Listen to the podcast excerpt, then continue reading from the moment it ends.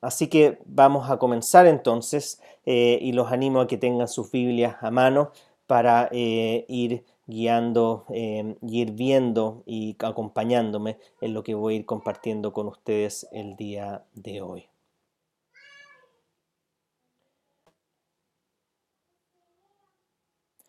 Bien, entonces hoy en nuestro país eh, muchos están hablando de esta nueva identidad como chilenos que surge después del estallido social del 18 de octubre, que hoy cumple justamente un año y que llevó a un acuerdo transversal político por la paz y una nueva constitución, por lo que el próximo domingo votaremos para aprobar o rechazar la redacción de una nueva constitución que es la base de toda la institucionalidad y los poderes que nos gobiernan como nación, eh, lo cual define en una parte importante la identidad de nuestra nación. Por lo cual creo que es muy relevante que en medio de las conversaciones que tengamos acerca de nuestra identidad como chilenos, nos tomemos algunos meses para hablar acerca de nuestra nueva identidad en Cristo que es el nombre de la nueva serie que vamos a comenzar a estudiar el día de hoy, basados en la carta a los Efesios, donde cada domingo iremos viendo cómo el apóstol Pablo nos irá reforzando alguna característica de nuestra nueva identidad como cristianos, lo cual realmente eh, es realmente importante, ya que es muy difícil entender cuál es la voluntad de Dios, ya que hemos sido llamados si no antes sabemos quiénes somos y cuál es nuestra posición delante de Dios. O dicho de otra manera, eh, o de otras palabras, debemos conocer nuestra identidad como cristianos para poder vivir como verdaderos seguidores de Cristo. Por eso me gustaría partir preguntándote, ¿si has pensado realmente acerca de tu identidad? ¿Te has preguntado quién eres realmente? Lo que puede parecer una pregunta obvia y simple quizás, pero para muchas personas puede ser una de las preguntas más desconcertantes, profundas y difíciles de responder, donde puede que no cualquier definición te deje totalmente satisfecho o satisfecha, ya sea porque refleja una imagen mayor o menor de quien realmente crees que eres. Además, en muchos casos la tendencia es a responder esta pregunta acerca de la identidad eh, desde lo que hacemos en vez de quienes somos. Por ejemplo, la respondimos diciendo nuestro trabajo o nuestros estudios o nuestro pasatiempo, nuestro origen familiar o nuestra religión, etc.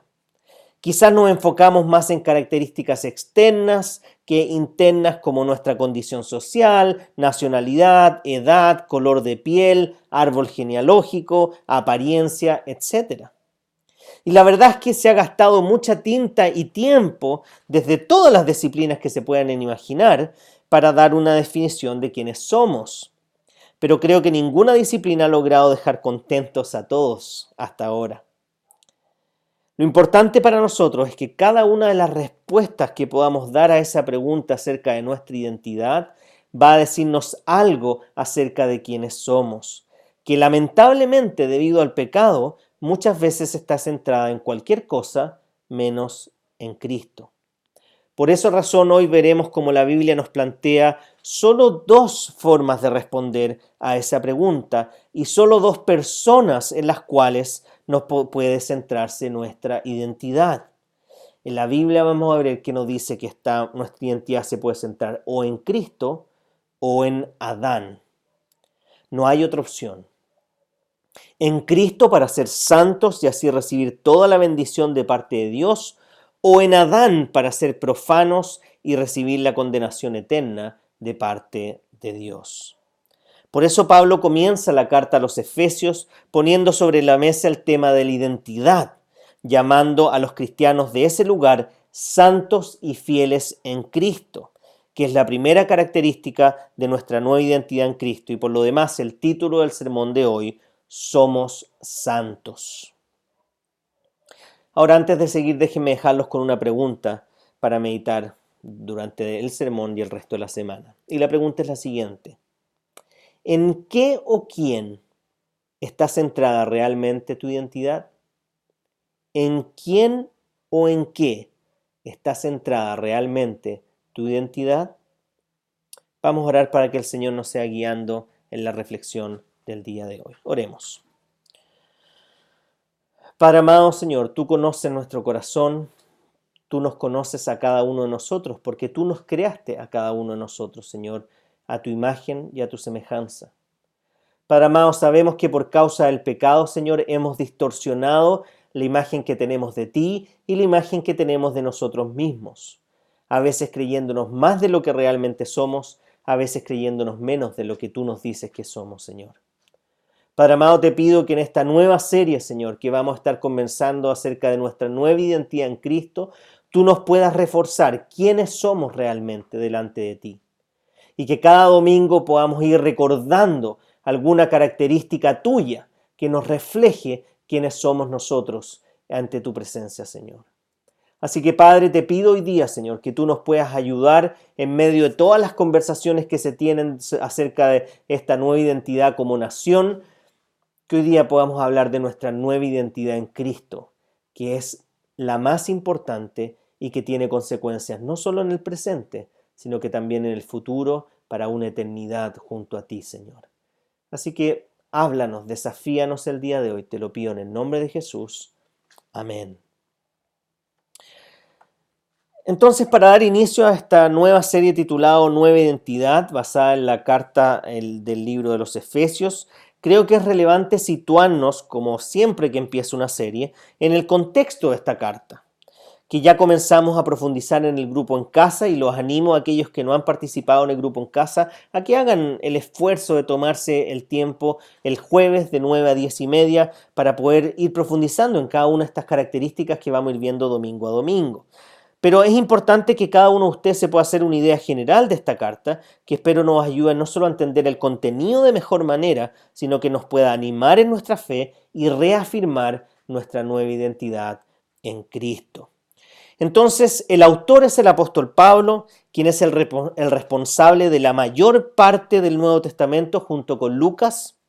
Él era un hombre no creyente, no cristiano, y asesino de los seguidores de Cristo en el primer siglo un hombre muy devoto a la religión judía hasta que él mismo tuvo un encuentro con el Señor Jesús resucitado cara a cara. Y tras ese encuentro su vida cambió para siempre, forjándose así una nueva identidad que él nos va a describir. Esto lo llevó a sufrir por llevar el Evangelio y a entregarse por completo a Dios y, llevar, y entregarse por completo a la gente que antes perseguía y que ahora considera familia. Es desde una cárcel en Roma, más o menos en el año 60 después de Cristo, que escribe a una iglesia llamada, eh, ubicada en un lugar llamado Éfeso, lo cual era un puerto como Antofagasta, que llegó a ser una de las ciudades más ricas, influyentes y poderosas en el tiempo de los apóstoles, en lo que hoy sería la Turquía moderna. Esta ciudad era el centro comercial, político y religioso del primer siglo, debido a su puerto y su cercanía con las principales rutas comerciales de ese tiempo, lo que la convertía en una, en una, em, ciudad multicultural, multisocial, multireligiosa, donde había una fuerte influencia pagana y una clara adoración a la diosa Diana o Artemisa, quien era reconocida porque era la hermana del dios Apolo y la diosa de la fertilidad y de la luna por lo que le habían construido un templo eh, en Éfeso que hoy es considerado una de las siete maravillas del mundo. Y es en ese lugar que Pablo pasó un total de tres años en sus diferentes viajes, enseñando primero en la sinagoga durante un tiempo y luego en un anfiteatro donde cabían 25 mil personas. Finalmente, en su tercer viaje misionero, se junta con los ancianos y líderes de la iglesia en un pequeño puerto en Mileto, para animarlos y desafiarlos a permanecer fieles en eh, el cuidado de la iglesia. Además sabemos que después de Pablo esta iglesia fue visitada por Timoteo, que era discípulo de Pablo, eso lo pueden encontrar en 1 Timoteo 1.3, para después ser pastoreada brevemente por el apóstol Juan, quien desde el exilio en la isla de Patmos le envía una carta a esta iglesia junto con otras que hoy conocemos como el libro de Apocalipsis. En esta carta Juan reconoce las obras de esta iglesia, pero los desafía a no perder su primer amor y arrepentirse de esto. Esto está en Apocalipsis 2 del 1 al 7. Pero al parecer, esta iglesia no siguió sus advertencias porque actualmente Éfeso no es una ciudad habitada, sino un lugar turístico que se descubrió con excavaciones, no habiendo vestigios de creyentes en ese lugar. Entonces la pregunta que nos surge de todo este contexto ¿se habrán olvidado de quiénes eran? ¿Habrán dejado de cultivar su identidad en Cristo? ¿Se habrán dejado llevar por las creencias o tendencias paganas o seculares de su ciudad? ¿Habrán olvidado las palabras del apóstol Pablo y las advertencias del apóstol Juan? Ahora, nosotros también vivimos en un puerto multicultural, multireligioso y multisocial. Por lo que debemos preguntarnos, ¿tenemos clara nuestra identidad en Cristo? ¿Sabemos quiénes somos en Jesús? ¿Estamos seguros de que Cristo realmente es nuestro único tesoro, como decimos eh, como iglesia? Así que espero que la carta de los Efesios nos pueda recordar nuestra nueva identidad en Cristo en medio de todo lo que estamos viviendo como país tras el estallido social y como civilización producto de la pandemia. Entonces, a la luz de todo lo anterior, los invito a que abran sus Biblias en Efesios capítulo 1, versículos 1 al 2, para que veamos este primer saludo inicial que dice así. Efesios 1, del 1 al 2, dice, Pablo, apóstol de Cristo Jesús, por la voluntad de Dios a los santos y fieles en Cristo Jesús que están en Éfeso. Que Dios nuestro Padre y el Señor Jesucristo les concedan gracia y paz. Y si recuerdan, al inicio les mencioné que la Biblia solo nos muestra dos personas en las cuales puede estar centrada nuestra identidad. O estamos en Cristo o estamos en Adán. Y la carta a los Efesios parte diciéndonos en el versículo 1 que los cristianos en Éfeso pueden ser fieles a Cristo porque son santos. En otras palabras, es debido a que Dios los ha apartado para atraerlos hacia Él mismo por medio de su Evangelio, que ellos pueden vivir una vida fiel en y para Cristo. Por lo tanto, no es que debamos ser fieles para ser santos, sino que por el hecho de que Dios nos ha declarado santos en Cristo, en base a su perfecto sacrificio en la cruz, es que podemos permanecer fieles en nuestra unión con Él. De hecho, la Biblia nos dice que somos santos en camino de santificación, dándonos la seguridad de que hoy podemos decir que ya somos lo que vamos a llegar a ser cabalmente en el futuro. O como lo he expresado en otras ocasiones, ahora, pero no todavía. Hoy Dios nos reconoce como santos, aunque nuestra vida no refleje totalmente esa santidad que Él gradualmente irá logrando en nosotros y que será completa solo en la eternidad. Lo cual es totalmente diferente, tengo que decirlo, al entendimiento católico romano de lo que es la santidad, en la cual solo se puede llegar a ser santo por una serie de condiciones que se enfocan más en los méritos de la persona que en la gracia de Dios.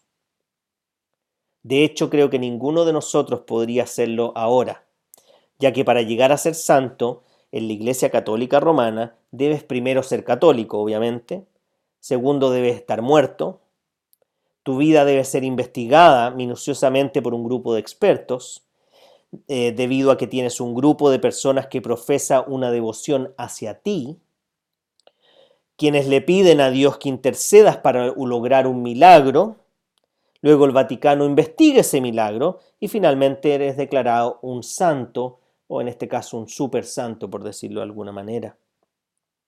Ahora eso es diferente a lo que nosotros creemos, porque nosotros creemos que la Biblia nos dice que todos los que están en Cristo son santos y todos los que están en Adán serían profanos, que es lo opuesto a santo.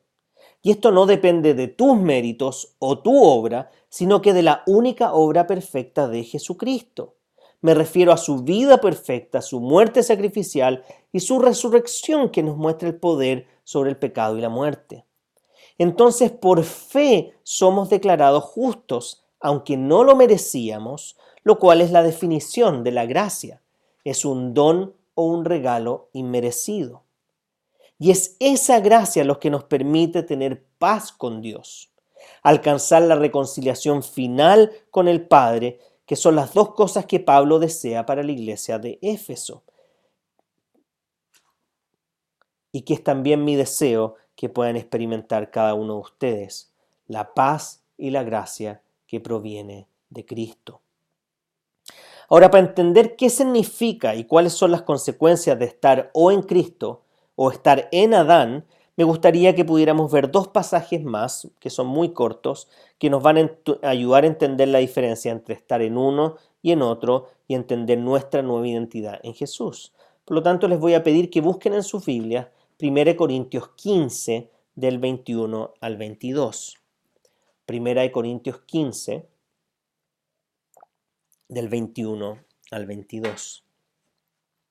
Dice así, de hecho, ya que la muerte vino por medio de un hombre, también por medio de un hombre viene la resurrección de los muertos. Pues así como en Adán todos mueren, también en Cristo todos volverán a vivir. Entonces Pablo le dice a esta iglesia de Corinto que en Adán todos mueren, pero en Cristo todos volverán a vivir. Bíblicamente, todos nacemos en Adán. Todos heredamos de él una naturaleza pecaminosa. Todos heredamos de él la separación con Dios. Y por lo tanto todos tenemos la necesidad de nacer de nuevo. Todos necesitamos una nueva identidad en Cristo. Estamos vivos físicamente, pero espiritualmente muertos para Dios. Como zombies, si es que le gustan esa serie. Por eso tenemos que ser vivificados por Dios y nacer de nuevo en Cristo. Esta es la base, este es el marco, este es el fundamento para nuestra muy necesaria nueva identidad. Y este será el gran tema que vamos a estar estudiando a través del libro de Efesios, nuestra nueva identidad en Él. Entonces, ¿por qué es necesario estar en Cristo y no en Adán? Es porque en la cruz de Cristo vemos que Jesús intercambió lugar con nosotros. Literalmente, Él tomó nuestro lugar en la cruz, donde toda la muerte, toda la vergüenza, toda la condenación que merezco por causa de mi antigua identidad en Adán, fueron recibidas y colgadas con Jesús en la cruz. Y todo el perdón, todo el amor, toda la gracia de Jesús como Hijo perfecto de Dios fueron dadas o imputadas por fe como consecuencia de su resurrección en nuestras vidas. Por lo tanto, la cruz de Cristo nos abre la oportunidad de alcanzar una nueva identidad en Él, donde es Él el que sufre y muere para que tú puedas ser bendecido y vivir una vida santa en y para Él. Eso implica que eres amado como Él es amado, que eres bienaventurado como Él es bendecido, que serás cubierto y valorado como Cristo lo fue. Por lo que esta nueva identidad te hace libre de vivir una vida de apariencias religiosas. Te hace libre de tener que aparentar religiosamente lo que no eres. Además te hace libre de la vergüenza y condenación porque esa libertad fue lograda por Cristo en la cruz y está disponible para ti en Él solo por su gracia. Ahora nuestra triste historia dice que nuestra herencia estaba en Adán, pero las buenas noticias que trae Cristo es que podemos nacer de nuevo en Él. Déjeme decir eso de nuevo.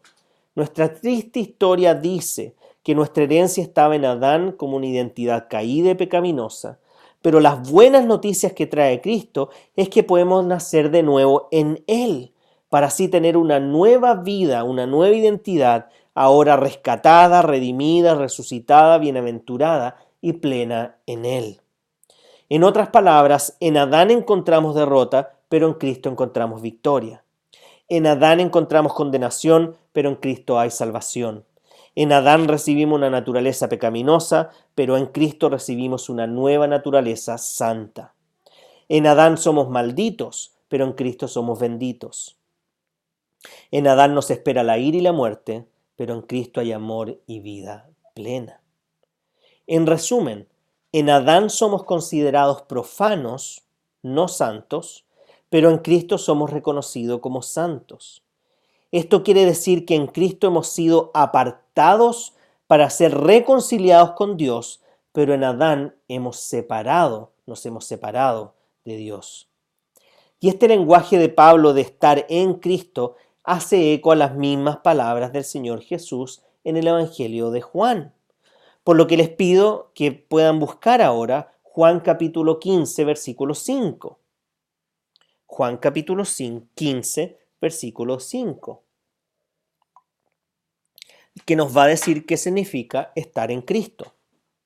Miren lo que dice. Yo soy la vid y ustedes son las ramas. El que permanece en mí como yo en él, dará mucho fruto. Separados de mí, no pueden ustedes hacer nada. Ahora, no es necesario ser un experto en plantas para saber que la rama necesita del tronco. La rama no puede sobrevivir sin el tronco. No hay alimento, no hay vida para la rama aparte del tronco. Nosotros somos una rama, no un tronco. Nosotros no somos los fuertes que vamos a nutrir a otros, nosotros no somos los esenciales y los cuales los otros no pueden vivir. Por lo tanto, tampoco eres alguien que se pueda autonutrir o autosustentar en su propia vida espiritual, con independencia de Dios, como nos ha quedado claro en toda la historia de la humanidad desde la caída del hombre en Génesis 3. Tú y yo somos ramas. Él es el tronco. Por lo tanto, cada vez que ves un árbol o una palmera en este caso, recuerda, Él es la vid, Él es el tronco, yo soy una rama que depende totalmente de Él para su crecimiento y vida. Y este lenguaje usado por Jesús debemos entenderlo en un sentido relacional y de dependencia con Él, ya que Jesús es una persona, no un concepto. Está vivo, no está muerto. Él habla a través de las escrituras y Él te escucha a través de tu oración. Él, él, quiere una relación con nosotros que sea una relación amorosa e íntima contigo, una relación de amistad profunda. No es una filosofía o un ejercicio meramente intelectual. Y esto implica que si permaneces y creces en esta amistad con Él, y basas tu identidad en Él, como la Biblia nos enseña, y no en ninguna otra cosa más, entonces podrás dar mucho fruto, porque separados de Él nada podemos hacer, dice Juan.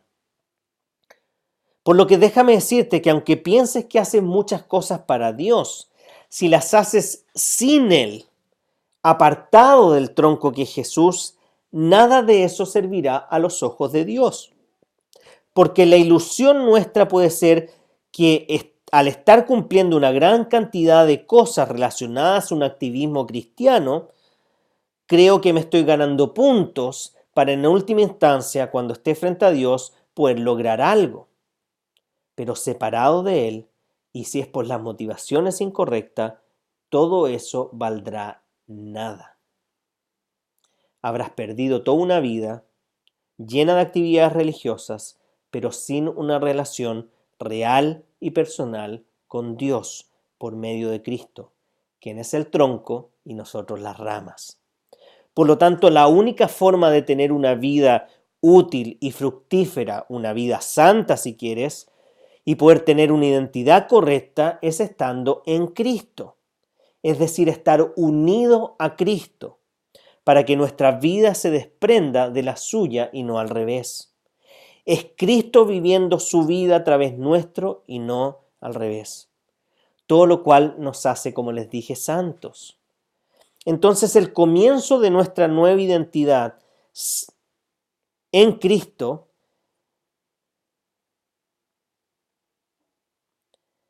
debe estar centrada en Él para que nuestra vida se desprenda o toda nuestra actividad se desprenda de nuestra relación con Jesús, con el objetivo de honrarlo a Él y no glorificarnos a nosotros mismos. Por eso comencé diciendo que es muy difícil que podamos saber cuál es la voluntad de Dios y a qué hemos sido llamados si no sabemos quién es Él y quiénes somos nosotros delante de Él. Ahora, aquellos que quizás de los que están hoy día, que han sido criados en un sistema religioso, centrado en reglas impuestas por la religión, y no en una palabra y no en su palabra sobre la base de una relación íntima con Jesús, sabrán que esa vida siempre va a estar llena de culpa, de manipulación, de condena, de vergüenza y de decepción. Si tú has sido criado en un sistema religioso basado en reglas y no en una relación personal con Jesús, tu vida va a estar llena de culpa, manipulación, condena, vergüenza y decepción. Lo que te llevará a pensar quizás erróneamente que tienes que vivir una vida santa en tus propias fuerzas, de tal manera de que ésta sea fructífera, pura, madura o moral, porque tú estás haciendo el esfuerzo, pero lo estás haciendo sin Jesús. Por lo tanto, separados de Él, nada podemos hacer. Si nuestra actividad religiosa o nuestra vida no se desprende de Él, todo eso no servirá para nada. Y el problema es que al pensar de esta manera, creemos que tenemos que, como lo he dicho en otras ocasiones, creemos que cuando Cristo murió en la cruz, Él simplemente pagó nuestro DICOM y nos dejó en cero. Y de ahí en adelante tienes que echarle para adelante para mantener la cuenta en positivo para que no vaya a caer de nuevo en negativo. Pero la verdad es que lo que Jesús hizo fue mucho más allá que eso. Él no solo nos dejó en cero sin DICOM, sino que nos dejó con una herencia que va a permitir no solo pagar todas nuestras deudas, sino que nos va a permitir vivir de una manera sana y saludable toda nuestra vida. No sé si entienden la analogía. Por lo tanto, todo lo que yo hago de aquí en adelante al forjar mi identidad con Jesús no es para ganarme el favor de Él, porque Él ya me ha dado su favor. Es para agradecer lo que Él ha hecho.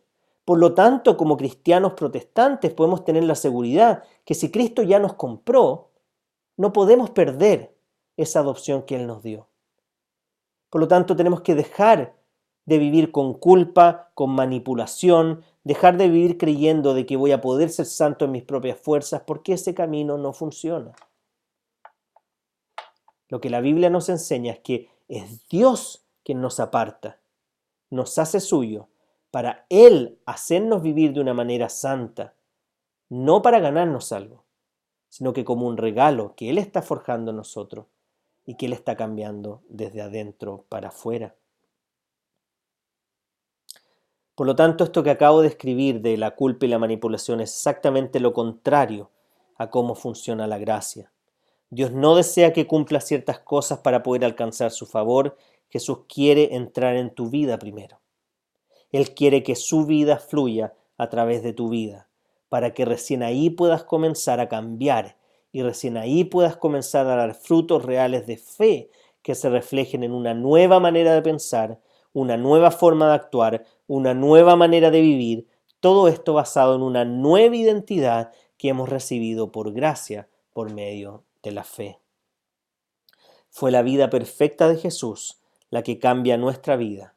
Es Jesús incidiendo en nuestra vida por medio del Espíritu Santo para cambiarnos y recordarnos su gracia transformadora que es nueva cada día. Ahora esto implica una vida mucho más productiva y humilde, donde nuestra identidad no es ni más alta ni más baja que la estatura de Cristo en nosotros, lo que lleva a Pablo a decir confiadamente en estos primeros versículos que los cristianos en Éfeso son santos. No sé si se dieron cuenta en eso.